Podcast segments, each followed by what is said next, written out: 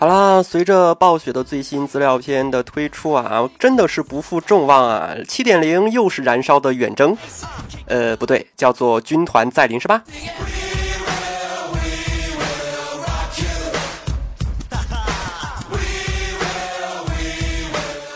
好啦，不管怎么样吧，这一个小时将由高阳、麦田还有势力将共同带来本档的高阳说魔兽啊。而今天的主题非常简单，吐槽一下我们的七点零。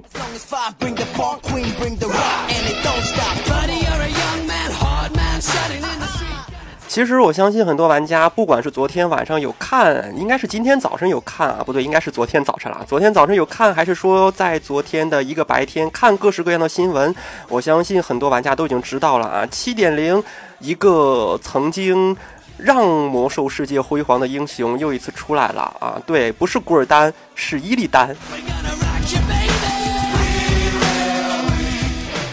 而随之而来的这样的一些消息，我相信很多玩家也应该有所共识啊！出了一个新的英雄职业，叫做恶魔猎手；出了一个新大陆，叫做破碎群岛神器啊！出了一些神神器，出了一个职业大本营，然后等级提升到一百一十级，有新的地下城和团队副本，又有新的荣誉系统，还有新的世界 BOSS 啊！呃，幻化系统也有了一个新的变革，就是你可以无需再有这件装备，只要你曾经拥有过，你就可以去幻化它。嗯，应该算是解放了我们的背包吧。最后啊，还有一个非常好玩的，叫做社交圈子啊，呃，它可以让你跟你的朋友走得更近啊。当然了，我相信这一次的重头戏应该就是一个新的英雄职业吧，呃，叫做恶魔猎手。我相信很多玩家在新的资料片放出来之前，很多很多的人也应该有听过啊。呃，毕竟有一些偷跑的玩家，毕竟有一些舅舅党们啊，他们说就是恶魔猎手。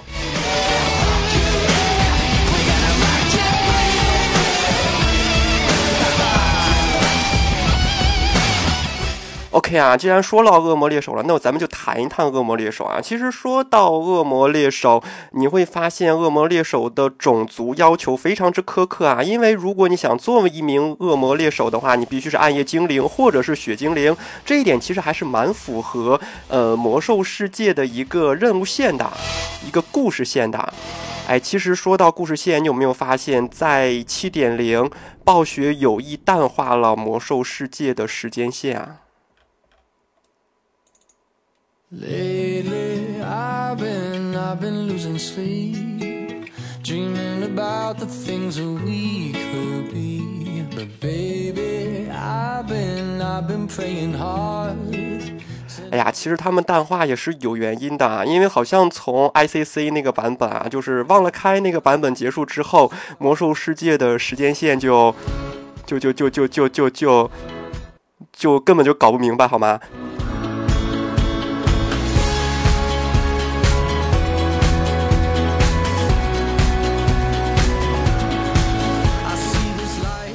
当然啦，如果你想作为一个恶魔猎猎手的话，你应该会像 DK 一样啊，你需要呃一个标准，而这个标准是什么？目前为止暴雪还没有放出来。不过按照 DK 的这样的一个惯性的话，应该也是你必须在魔兽世界当中至少有一个角色达到多少多少级，你才可以建这个职业啊。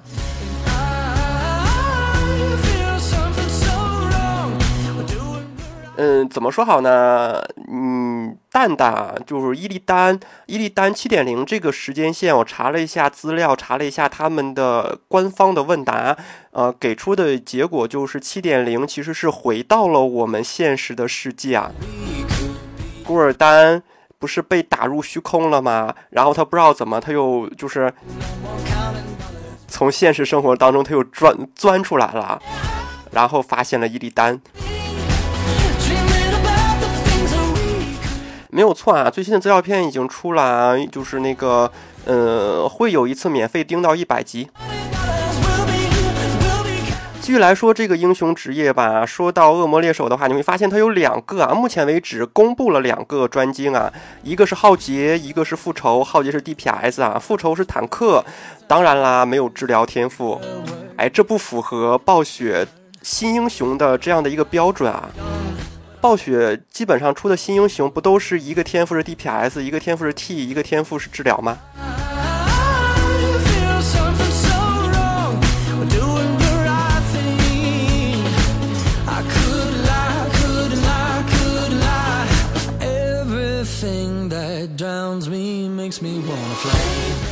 然而呢，它可以用的武器也非常之少啊，匕首、拳套、单手斧、单手锤、单手剑。然而它没并没有什么法力值啊，它是生命值和能量，而而这个能量应该国服会翻译成什么恶魔怒气之类吧？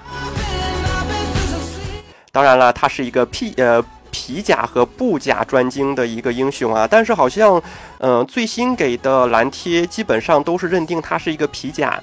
虽然说啊，很多人都会去说，嗯，这个新英雄应该是锁甲啊，因为锁甲的竞争现在是最不激烈的，锁甲现在依然是双费嘛。然而七点零暴雪并没有打算变成锁甲三费啊，锁甲双费还是锁甲双费。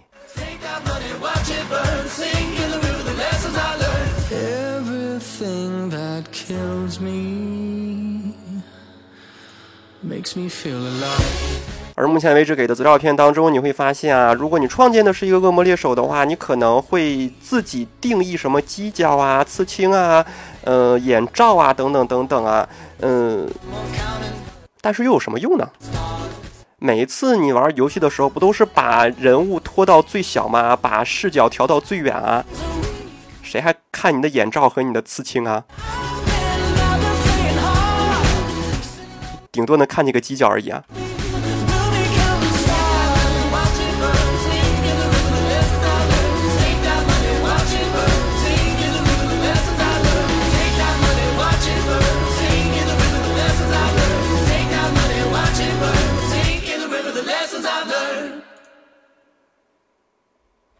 好了，再来看一看他他的技能吧。他的技能目前为止公布的并不是很多啊，好像公布了六个也不七个技能呢，整的跟风暴英雄似的。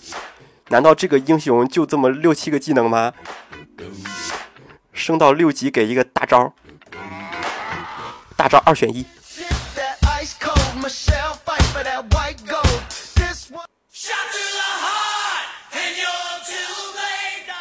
啊，对啊，是十级，玩串了。好啦，技能抽样有一个技能叫做邪能冲刺啊，对呃，对你冲刺的路径上的所有敌人造成啊伤害。如果你的邪能冲刺对至少一个敌人造成伤害的话，就会给你返回恶魔邪气啊。这样的一个技能，你可以参考一下风暴英雄伊利丹的 Q 键。我还特意看了一下键盘是哪个键。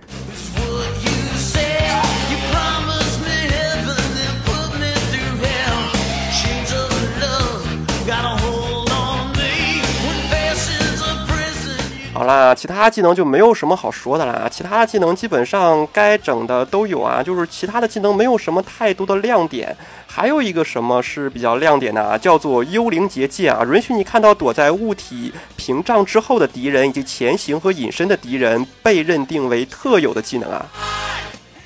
哎呀，突然间感觉有一种玩儿玩儿那种第一人称游戏的感觉，然后装一个透视镜，开一个挂，就是能看到墙后面的任何人是吗？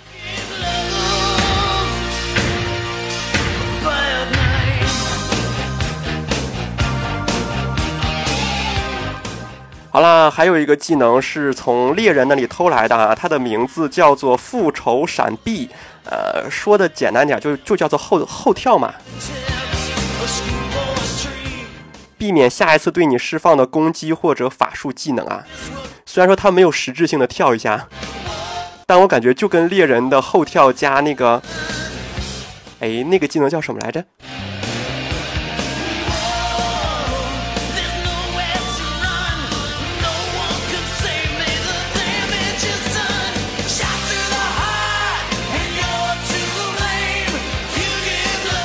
对，后跳加威慑嘛，其实就是这样的一个技能嘛，只不过他把它二合一啦。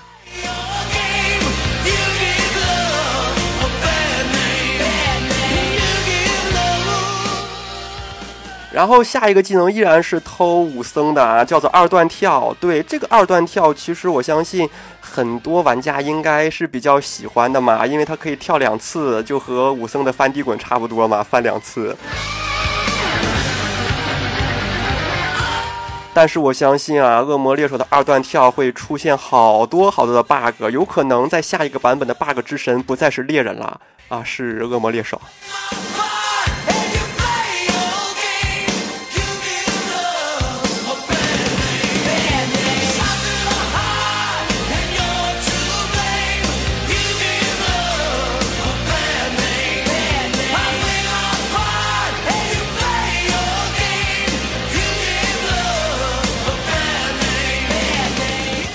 好啦，还有一个比较好玩的事情是什么呢？其实恶魔猎手相当吸引人的一个地方是它可以变形啊，就是说它可以变成一个，哎，这又是偷了术士技能啊，它可以变成一个地狱般的恶魔形态。一个新英雄出来啊，几个职业哭晕在厕所啦。其实我想知道下一个版本其他的职业的技能会怎么改啊？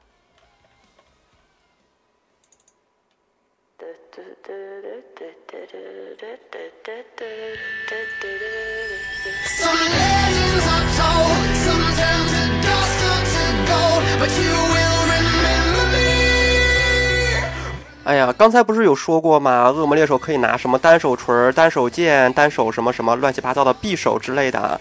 但是其实啊，如果你达到了一百一十级的话，你会发现啊，呃，你会有一个全新的武器类型，叫做双刃，这是恶魔猎手的唯一可用的武器类型。听好了啊，是唯一可用的武器类型。也就是说，之前那些东西是白说了，是吗？他们并不可以拿到单手的东西啊。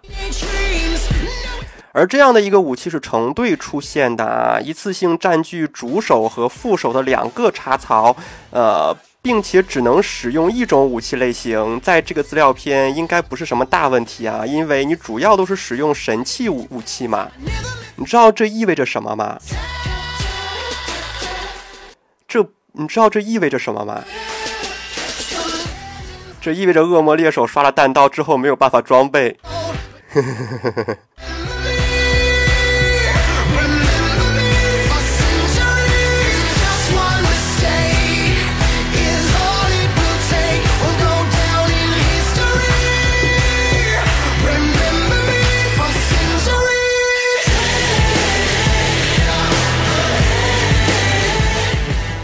然后呢，最新的蓝贴也是说了啊，恶魔猎手初始等级目前还在讨论当中的，但是作为英雄职业，应该是在九十五到一百级之间。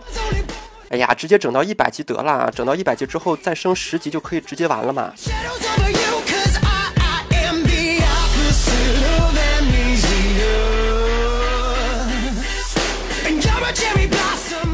那钉还有什么用啊？钉钉有用啊，对于恶魔猎手来说是直直接一百级啊，又不是说对所有职业都是直接一百级，并且我相信下一个版本如果想玩恶魔猎手的话，它应该会把那个条件设的稍微高一点，比如说你至少有一个职业是满级的，就是一百一十级嘛。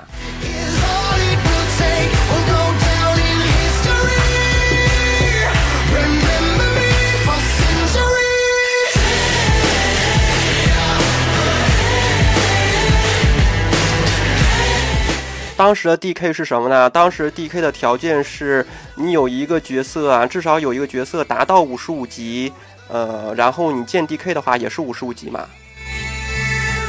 啊，是八十级吗？我记得是五十五级啊，因为我玩台服的时候特意为了玩 DK 练了个术士，因为术士当时练级最容易嘛，然后就是到了五十五级直直接就练了个 DK 啊。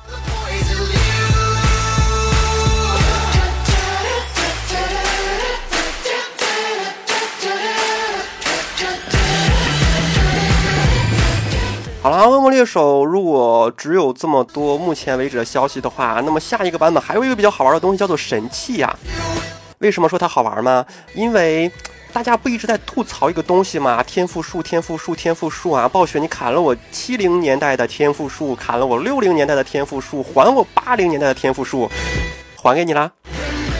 武器有天赋啊，人物也有天赋，PVP 有天赋，下一个版本到处都是天赋，你慢慢点去吧。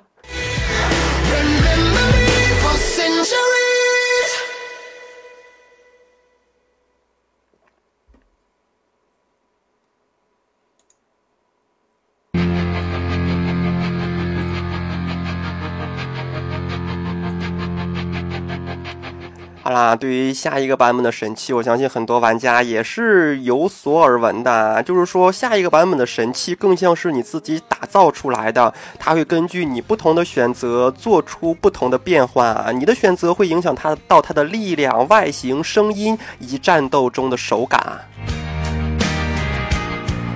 同时啊，你也是需要不断的改进你的神器，让它在战场上或者在副本里面啊，变成一个最合手的兵刃啊。然而，下一个版本每一个职业、每一个天赋、每一个专精都会有对应的神器，所以说玩家们，哎，我感觉这个对于一些复合职业的玩家真的不是很有爱啊！我感觉我的萨满就够恶心了，然后想了想小德，我比较欣慰啊。My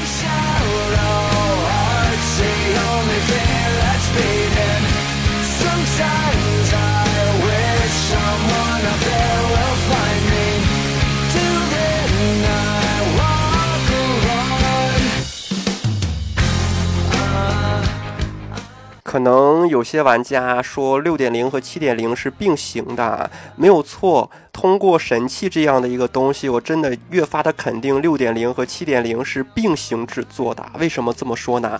因为在贝塔测试服当中，那个武僧的武僧的法杖曾经在贝塔测试服当中出现过，后来又消失了。七点零变成了神器，我好像知道了点什么。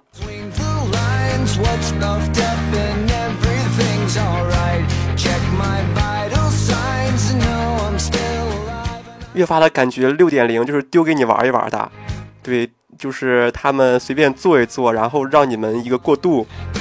七点零才是正式的开始。然而啊，七点零也不一定。好吧，先来吐槽。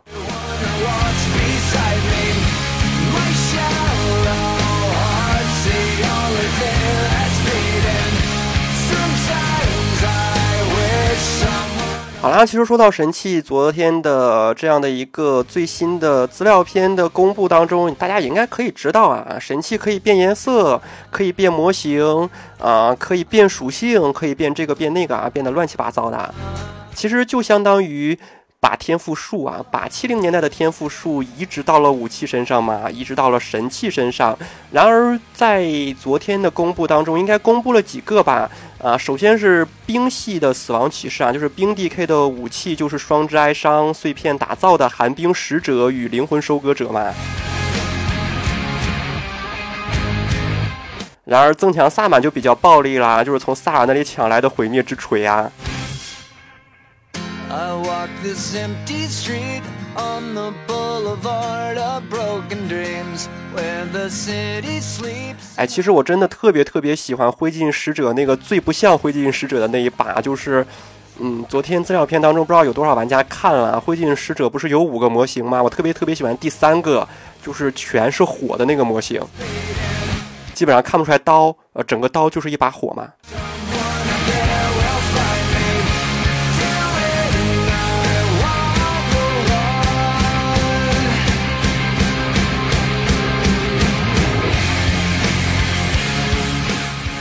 但是可但是但可是啊，暴雪出了这样的一个神器，并不能说它是比较勤快的，它只是懒得设计其他武器模型而已啊。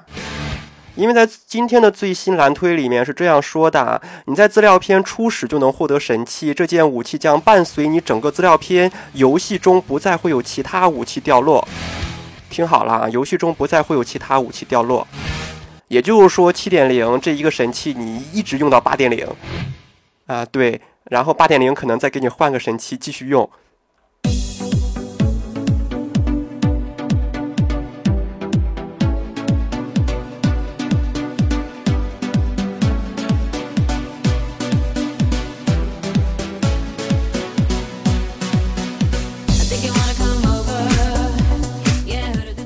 然而呢，如果细心的玩家也会发现啊，其实七点零出了一个神器，应该够你折腾到八点零的啦。嗯，选择太多了嘛。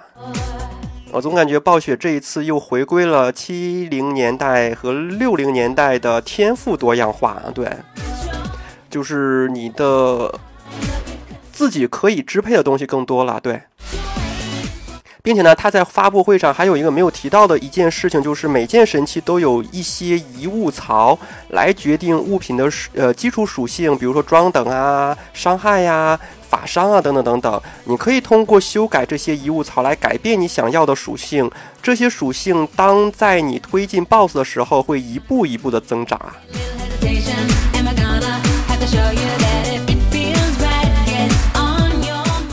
呀，神器幻化什么呀？呀，对呀，暴雪并没有说神器可不可以幻化呀。我感觉神器应该不可以幻化吧。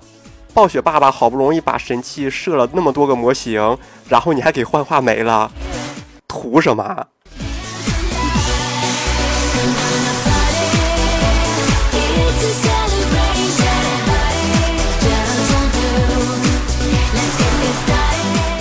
然而在神器这一个方面啊，暴雪还说了一些其他的事情啊，就是玩家如何从英雄手里，比如福丁获得灰烬使者是故事的一个重要的部分，所以呃，所以啊，暂不剧透。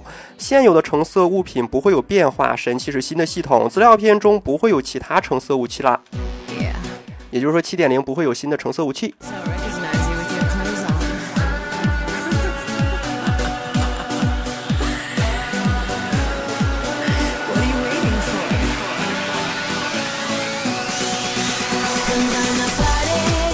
对了，说到这里，我突然想了一件事情啊，因为在今天的蓝贴当中出了一个爆炸性的新闻啊，因为我总感觉猎人会被重做。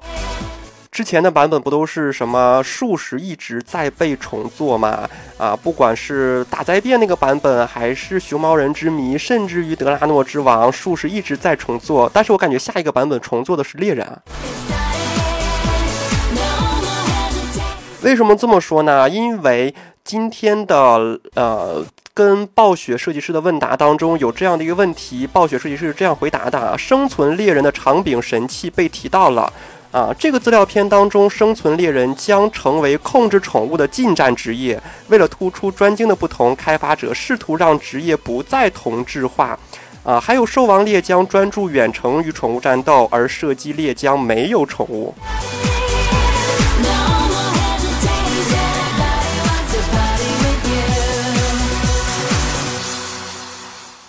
也就是说，近战、远程，嗯，带宠物不带宠物，都让这些人给占全了。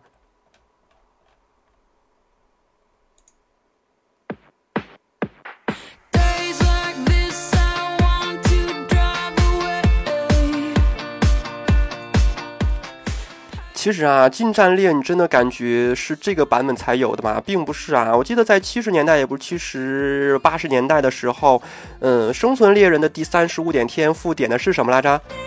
不不就是一个近战技能吗？还是生生存猎的终结技？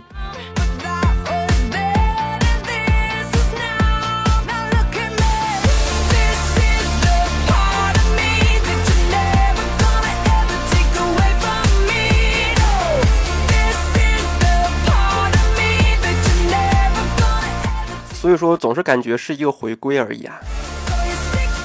不过下一个版本我倒是蛮期待生存猎人的，就是宠物和近战猎要怎么玩儿？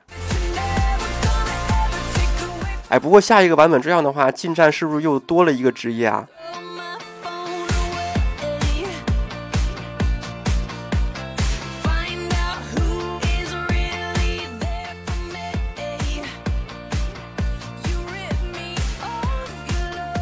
好啦，也提到了另一个职业啊，就是术士。术士在下一个版本依然会被重做。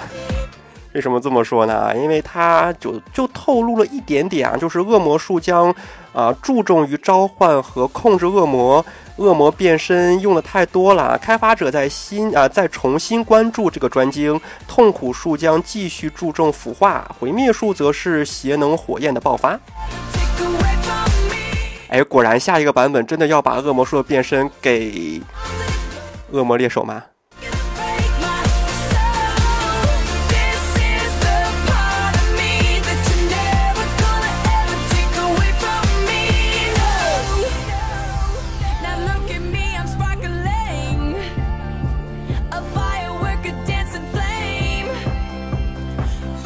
其实有没有发现啊，恶魔猎手应该跟萨满是非常非常好的好好基友啊。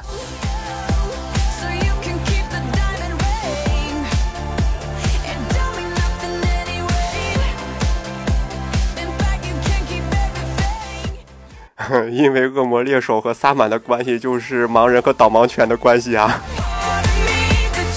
呵呵呵呵呵呵。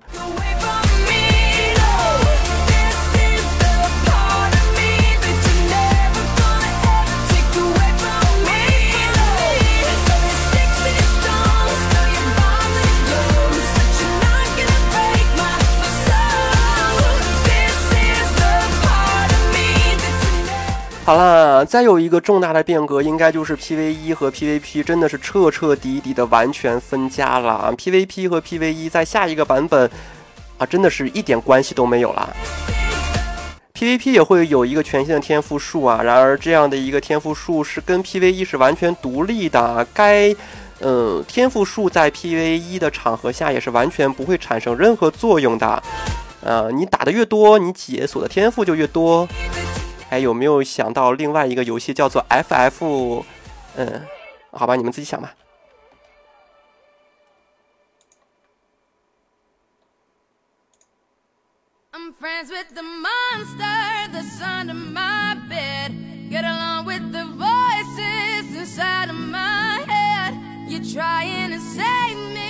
其实啊，有的时候你会发现，现在好像已经不再是就是说那种，I wanted to 现在有一种天下游戏是一家，你抄我来，我抄他的感觉了。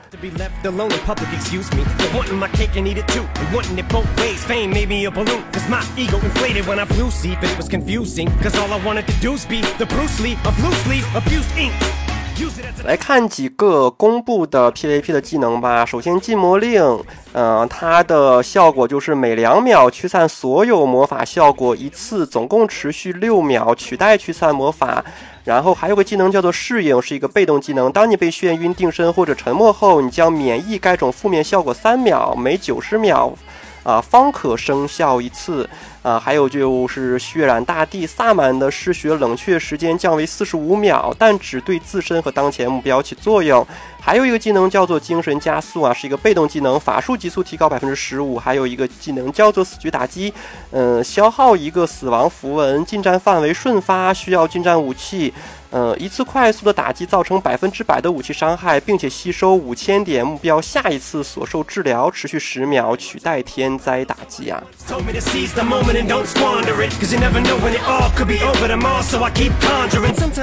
而这些东西并不会在 PVE 的副本里面出现，所以说也不要担心嘛。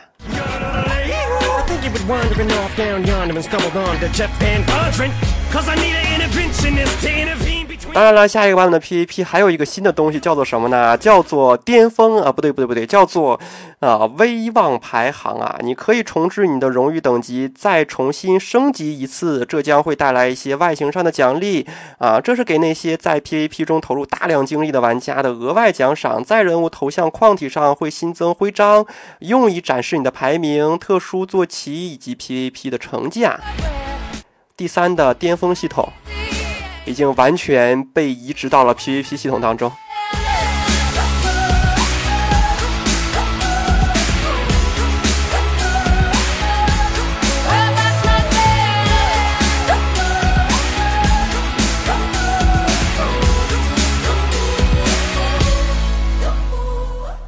并且你还可以再来一次啊，就是你可以刷新你的，就是说重置你的荣誉等级嘛。At MC's blood gets spilled. 啊，PVP 玩家们，你们下一个版本想毕业，呵呵，你们慢慢刷吧。什么时候刷到什么重置到不能再重置了，告诉我一下啊！我不想知道下一个版本可以重置多少回。It's payback. Russell Wilson falling way back in the draft. Turn nothing into something, still can make that. straw in the gold jump, I will spin. Rumpelstiltskin in a haystack.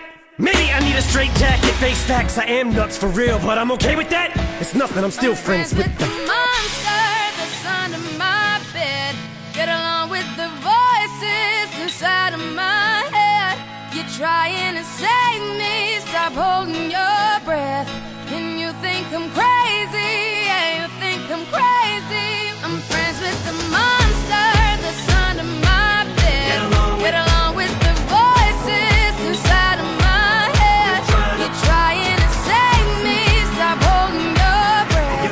好了，PVP 完了，当然就是 PVE 了啊。其实说到 PVE，没什么好说的啊，因为 PVE 这个东西啊，你不看到真真正正的 BOSS，不看到真真正正的副本的话，你是没有什么太多的东西可以跟大家介绍的啊。在昨天的嗯这样的一个消息的透露当中，基本上也就是告诉你总共有几个五人本，总共有几个团队本，团队本当中总共有几个 BOSS，每一个 BOSS 都是谁啊？这好这好像没说啊。然后说了几个比较重要的人啊，比如说什么古尔丹啊、伊利丹啊，啊哪一个副本是开始追踪伊利丹的起源啊，等等等等，有什么用呢？我感觉 PVE 的这样的一个副本的一些新的资讯吧，应该等着贝塔测试服。哎，说到贝塔测测试服，今天有一些人开始问我要贝塔测试服的测试账号啦。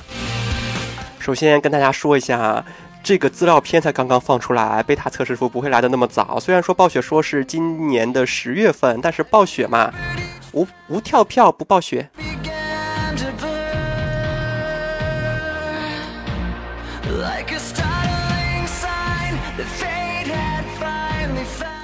再说啦，再说啦，一般情况下，第一批的贝塔测试账号啊，就是凭运气的。如果你真的想要的话，你不要找我，你找我没有用啊。第一批我也是靠运气来赌嘛。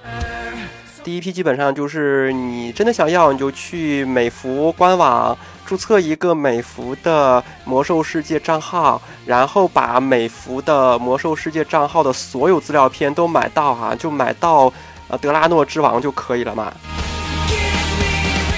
然后你自己申请呗，有幸就能被抽中啊。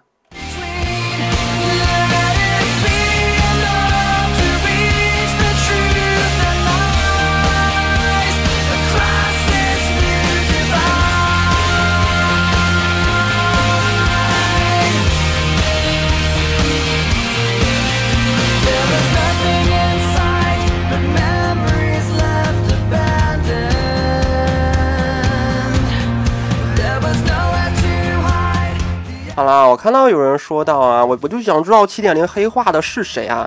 你自己看吧。七点零主要的角色也就那么几个啊，一个伊利丹，一个希尔瓦纳斯，一个古尔丹，一个卡德加，一个大古尔，一个格雷麦恩，然后一个这个我都没有听过啊，嘲弄魔女阿茜萨。其实我看到他，我只会想到一个人啊，瓦斯奇。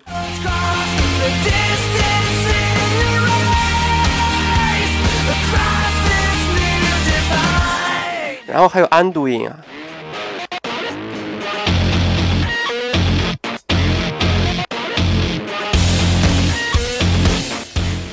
最后两个嘛，一个当然是只要有伊利丹就肯定会出现的马维影哥，还有一个就是萨维斯啊，就这么几个人，你看看他会黑化谁？估计伊利丹会进本，古尔丹会进本，这两个是肯定会进本的啊。剩下的话，哎，不会马维影哥又是一路追杀伊利丹，然后最后再来帮你一下，帮你开启最后一个副本。他担任了下一个版本的游学者周主。This memory clean. Let the floods cross the distance in your eyes. Give me reason to fill this hole. Connect the space between. Let it 真的啊，下一个版本如果最后打的是安都因的话，那就是神作，我非常非常期待。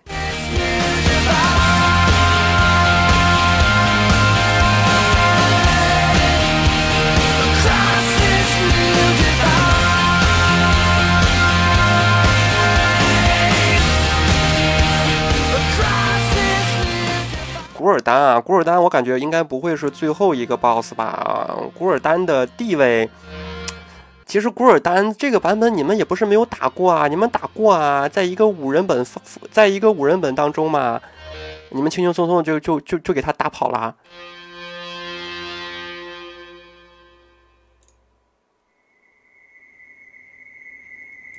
啊，对啊，那是奈奥祖啊，想错了。好啦，最后一个内容就应该是破碎群岛了，而这个群岛的地图，啊，他们都说这个群岛的地图他们见过，在曾经的某一个地方见过，但我为什么没有见过呢.地名是有听过，但是没有见过啊。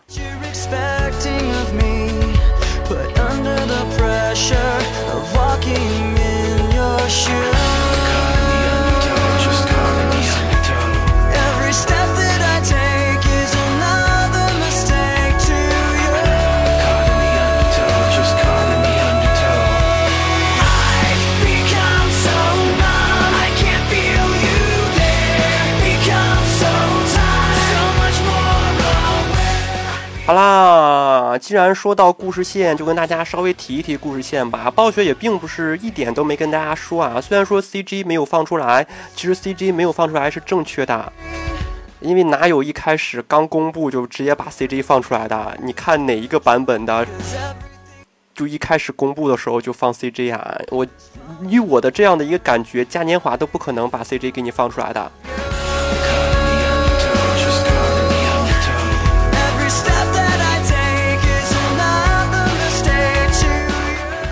他敢那么早给你放 cg 一旦他放完之后做不出来怎么办？所以说 cg 应该是最后放。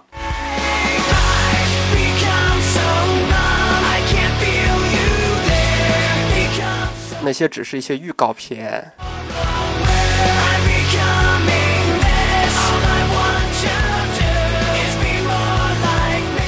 好啦说到故事线今天的采访当中还是透露一些关于故事线的东西啊。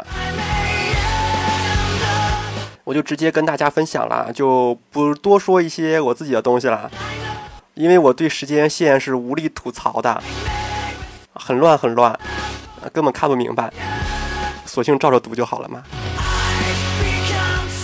好啦，开发人员是这么说的：伊利丹是主世界的伊利丹，这不是平行的艾泽拉斯。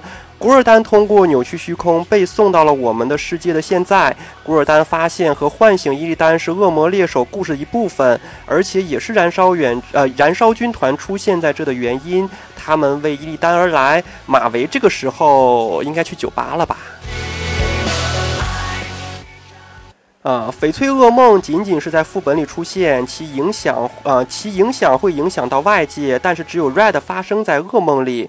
翡翠梦境噩梦可能在未来会有扩展。拉小是否会归来？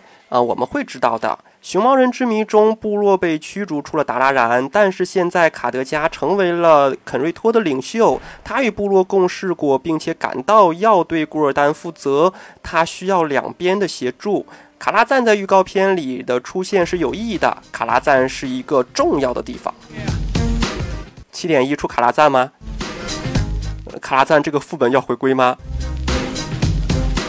求不砍象棋大厅，就靠这一个 BOSS 拿装备了。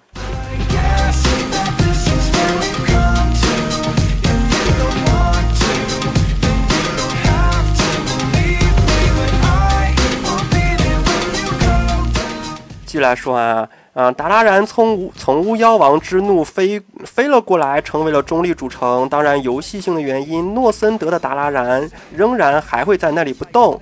关于新的紫罗兰城堡和达拉然在这个资料片当中的变化，开发者提到了达拉然有一些古老的没有被发现的用途，在靠近萨格拉斯之墓的时候，呃，这些东西受到了影响。六点二不七点二打什么？这是把所有的副本都铺垫好了吗？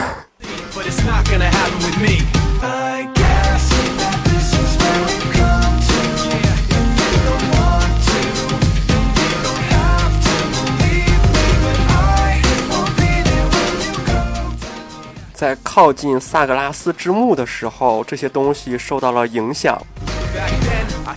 我总感觉有些 BOSS 又好回归了。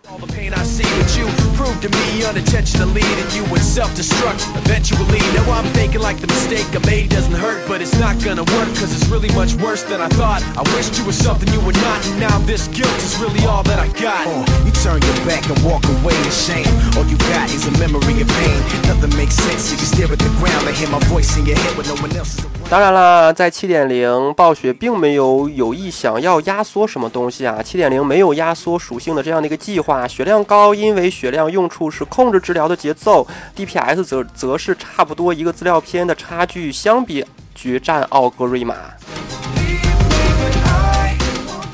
当然了我们的专业也是获得了很多很多新的大量东西啊军团归来的专业设计队伍是魔兽史上最大的专业设计队伍。专业设计队伍整那么大干嘛？我们靠专业活吗？呃，他们听取了反馈，了解到了、德拉诺专业与要塞之之间的问题啊，然而并没有给我任何答案啊。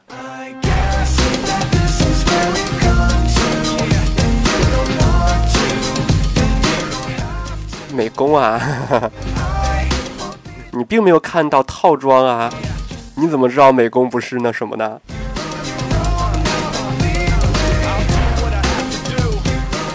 当然啦，在下一个版本，暴雪也不想让服务器第一归来，其他的都还在啊，比如说什么搏击俱乐部第一呀、史诗全通第一呀。但是设计师希望玩家在开始的时候不要那么着急，享受练级过程，而不是急哄哄的冲到满级都不知道资料片讲了什么。而且第三方网站也会追踪服务器第一的。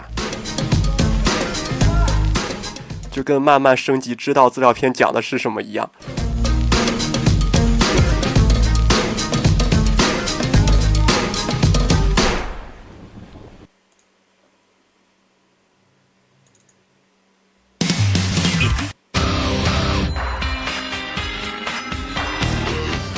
好啦，当然啦，说到要塞，就继续来说一说要要塞吧。我们的设计师是这么说的啊，要塞将会待在德拉诺了。你想回去见他们的话，完全可以。要塞一开始就设计停留在德拉诺的，也许在未来会有更大更好的升级版要塞系统哦。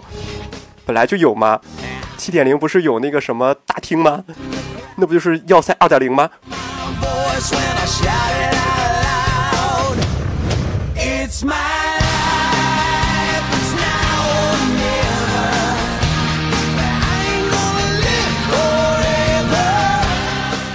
然而啊，我们的职业大厅是一个完全不同的东西啊，这是一个多人共享的区域，你可以在里面给英雄发任务，他们不能代替主城，没有拍卖行，没有银行等啊。参考死亡骑士的阿彻鲁斯要塞，那是个什么东西啊？我记得好像确实死亡骑士有那么个要塞，好像是在风暴风暴峭壁，还是在？对对对，黑风要塞啊，出生地啊，出生地是不是？如果那个是一个要塞的话，是不是就有一点点大啦？那可是整张地图呢。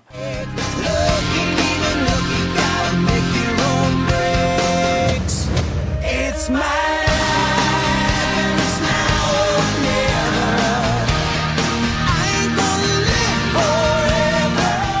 最后啊，暴雪的设计师还说啊，发售时间还没确定，完整的开场动画还在制作当中。新玩家如果害怕练级的话，可以直升一百级什么的，可以很好的帮助他们。所以说下一个版本直升一百级是肯定定了的。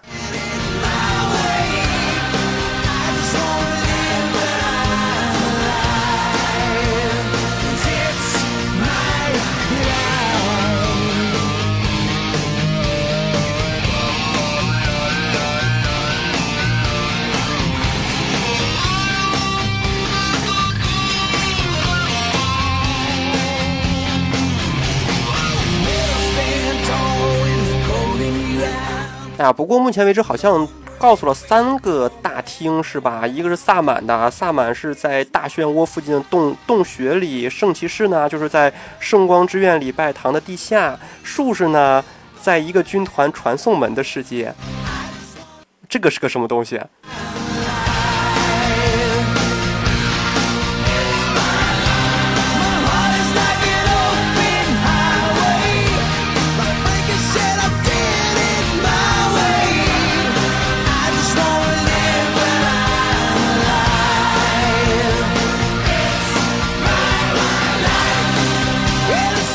哎，我记得在昨天的这样的一个资料片的公布当中，还说啊，大厅是有排名的，就是说，嗯，你的你可以跟你的同职业，可能同职业还是同职业的同天赋进行一个排名，而这个排名好像在职业大厅当中就可以直接看得到啊，啊，整的好像网页游戏啊，战斗力第一的是国王嘛。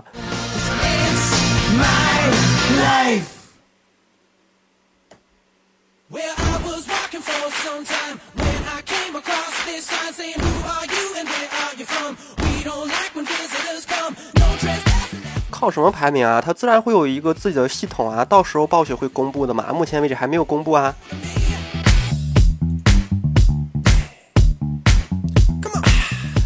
不可能靠装等这么片面吧？如果真的靠装等的话那后来就没有办法排啦。因为后来的话基本上装等都是一样的嘛都毕业了。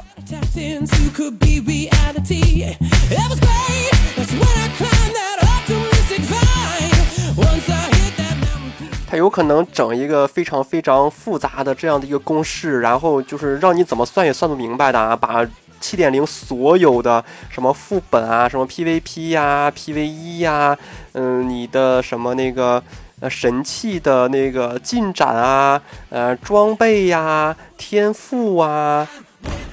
呃，战斗信息呀、等等等等啊，反正就是肯定你自己算是算不明白的，但是它最后肯定会出来一个东西嘛。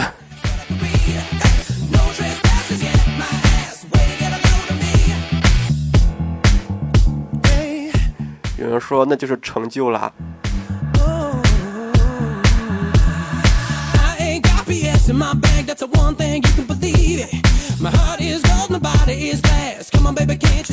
差不差不多吧就像第三里的天梯啊只不过第三里的天梯就比较容易啊基本上你看大秘境的层数嘛而这个的话嗯就是可能换算起来会比较麻烦。但是不管怎么样吧，嗯，之前暴雪不是有一个非常非常可爱的称号吗？叫做“无跳票不暴雪”。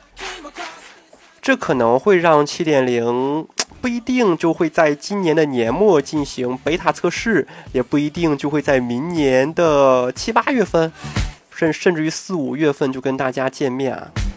一般情况下，贝塔测试是半年，半年过后的话就会，嗯、就是大版本是没有 PTR 的，大版本是贝塔测试完之后是直接上线嘛。贝塔测试我记得六点零是测了半年嘛，玩了半年的贝塔测试服嘛。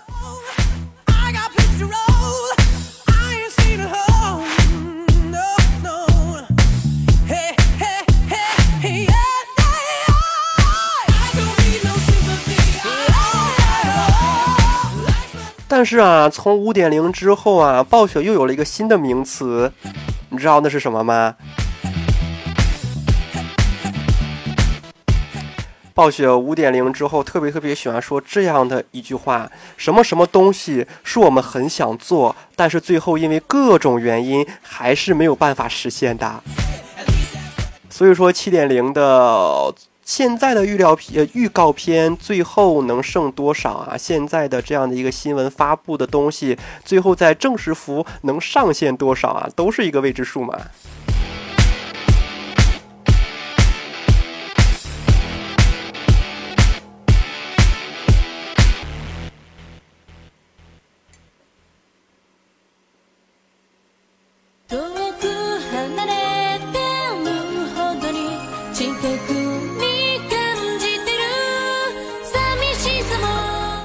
到有人说想办法让某宝团绝迹呀、君を思ったなら不太可能。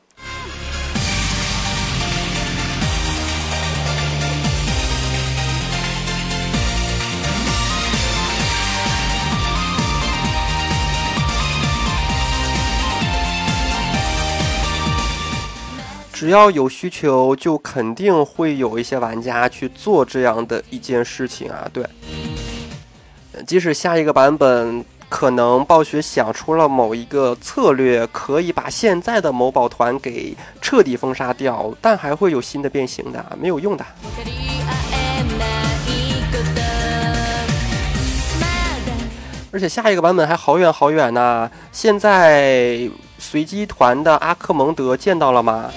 哎，对啊，随机团的阿克蒙德开了吗？我从来不打随機，不知道啊。君は諦めないでと言った遠く对呀、现在六点二点一才是刚刚在 PTR 定了版本，也就是说，应该下一个 CD 应该不能出。 下一个 CD 应该不能出六点二点一，我总感觉应该是在阿克蒙德，就是说阿克蒙德解锁之后才会出。反正 PTR 是已经定了的，也就是说 PTR 不会再有新的补丁了，这个就是 PTR 的最后一个补丁。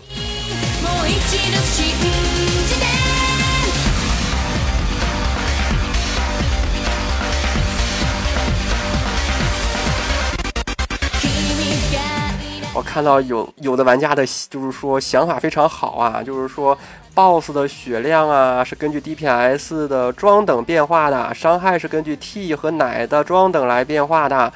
嗯，对，想法非常好，但暴雪为什么要给自己自自找麻烦呢？就是为什么要给自己添加工作量呢？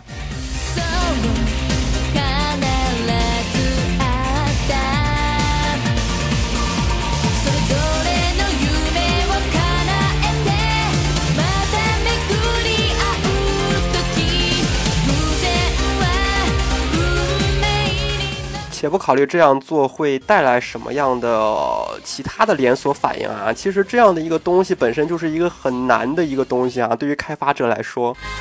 あの場所で出会う時あの頃の其实啊，嗯，在每一个版本的版本 BOSS 都不是很难，难的是在于机制。 嗯，如果这个 BOSS 的机制比较容易的话，就比较容易过；如果这个 BOSS 的机制比较难的话，就比较难过。比如说这个版本的扎昆，我就感觉非常非常难啊。十人模式非常非常简单，三十人模式灭到三啊。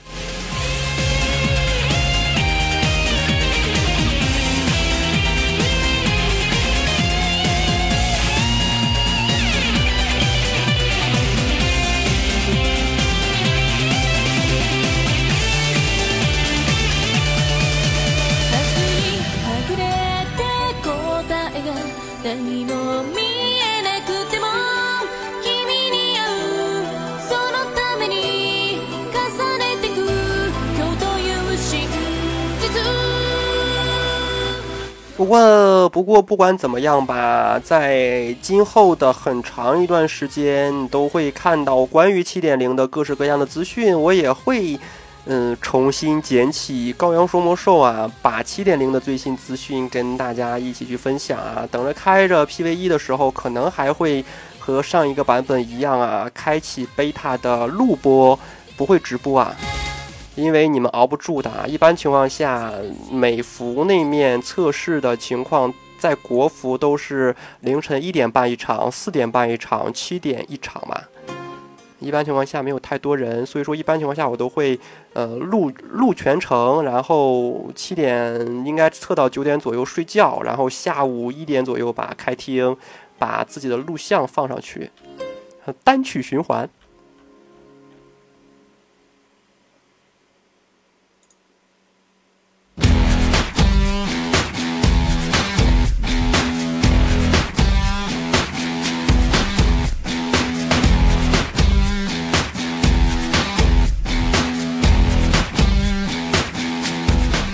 啦，如果想要关注七点零的最新资讯，或者说想要关注暴雪游戏的最新资讯的话，也可以关注一下我的公众微信账号啊，高阳全拼加五九幺，高阳全拼加五九幺。呃，今天之所以没给没跟大家去分享七点零的最新资讯，是因为最近暴雪的游戏资讯真的是非常非常之多啊。呃，我的新闻是队列的啊，当然我会尽量的保证新闻的时时效性啊。除了那些时效性之外的新闻，我会按照新新闻的先后顺序跟大家放送啊。今天放送完所有的新闻，发现还没轮轮到七点零。你可以想象一下，最近暴雪出的那些最新的新闻有多么多么的多啊！因为最新的新闻当中，呃，你会发现风暴英雄要开一些新的职业，然后炉石传说啊，其实这已经不是什么新闻了嘛。炉石传说新的卡牌马上要跟大家见面了，我也预购完了。他说八月开启，我到现在为止也开不了。然后守望先锋的动态也是越来越多。甚至于万年都没有一条新闻的《星际争霸二》，最近也是一条新闻接着一条新闻啊。第三更不用说了嘛，新的资料片马上就要跟大家见面了嘛，二点三点零。所以说啊，这样的一个年代，又是是一个暴雪比较动荡的年代啊。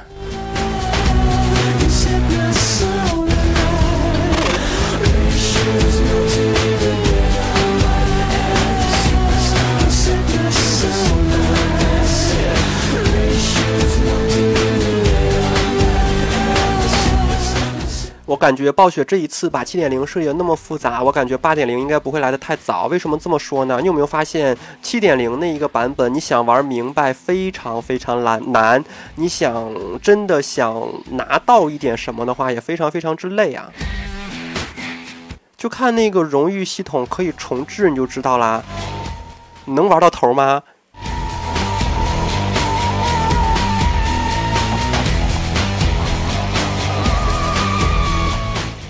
暴雪只是想延长七点零的寿命而已啊。可玩的东西多了，可以自主操控的东西多了，版本的寿命就变得越来越长了嘛。因为你可以研究的东西就会慢慢的变多。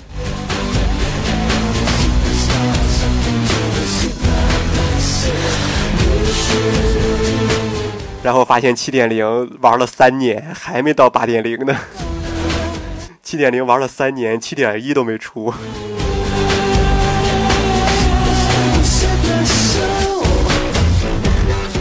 好啦，本档节目要跟大家说再见了。如果大家喜欢我的节目的话，还是加一下我的公众微信账号吧，高阳全拼加五九幺，高阳全拼加五九幺。大家明天见啦，拜拜。